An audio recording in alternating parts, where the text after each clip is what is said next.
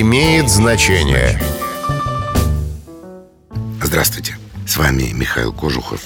И сегодня мы поговорим о том, откуда появилось выражение «перемывать кости».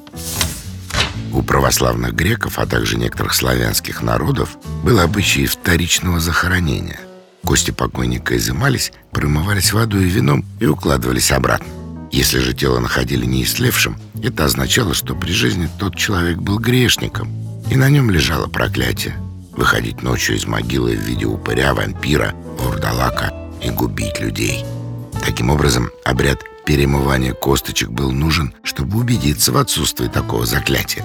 Сегодня выражение «перемывать косточки» обозначает разбор характера человека. С вами был Михаил Кожухов. До встречи.